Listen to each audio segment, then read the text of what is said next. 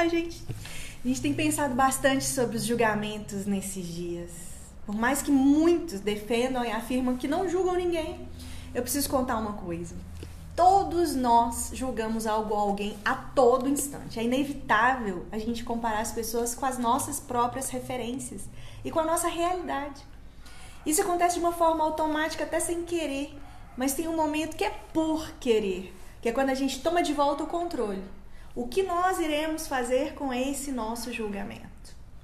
Nós podemos, por exemplo, considerar a prática do outro errada e simplesmente não usar na nossa vida. Ponto. Algo completamente natural.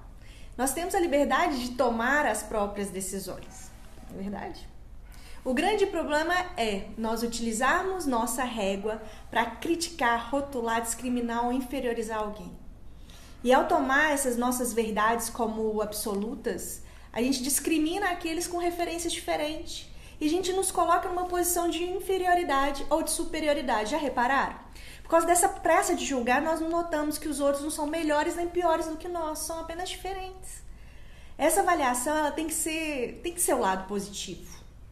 Quando nós analisamos os parâmetros do outro, nós conseguimos nos aproximar da pessoa e também entrar em contato com um olhar novo, que é top demais, né? Enriquece a gente.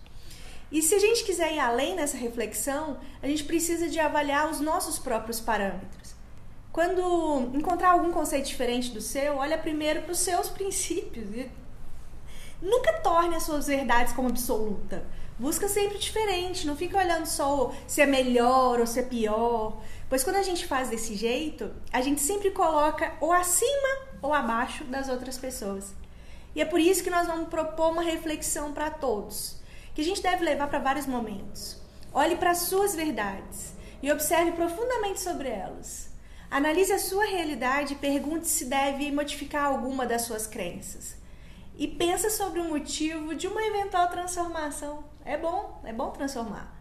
E essa é uma atitude difícil, mas é importante. Só desse jeito que a gente vai poder se abrir para o diferente em situações que envolvam o pensamento coletivo, seja no trabalho, na sociedade, na família. A gente tem que lembrar sempre que, ao tomar nossas verdades como absolutas, nós discriminamos aqueles com referências diferentes. Gratidão, Sofia Esteves, que fez essa profunda reflexão. Nós conhecemos ela num evento, numa reunião pelo Zoom, virtual, evento virtual. E essa semana, e nessa semana ela já trouxe algumas reflexões e transformações para nossa vida. Um beijo bem grande. Espero que essa reflexão sirva para você também.